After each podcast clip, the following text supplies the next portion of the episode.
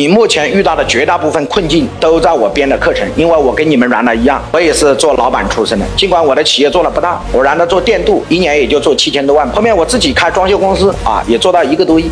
后面我自己开地板厂，现在一年大概在一点七到两点二个亿之间。我拥有丰富的这种经验。现在王老师做的所有的事情都是干两件事情：第一，搞人；第二，搞渠道。我是在做商业模式、做营销的绝对绝对一把好手。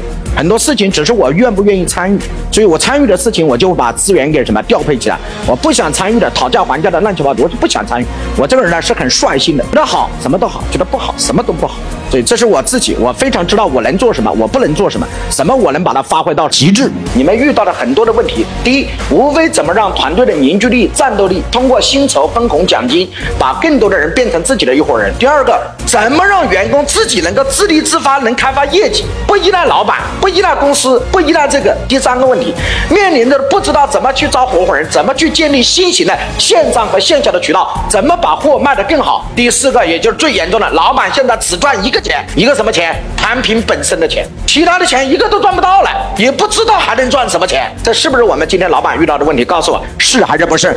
所以王老师给大家打开一扇窗户来解决这几个问题。所以我经常说一句话：得王充者得天下。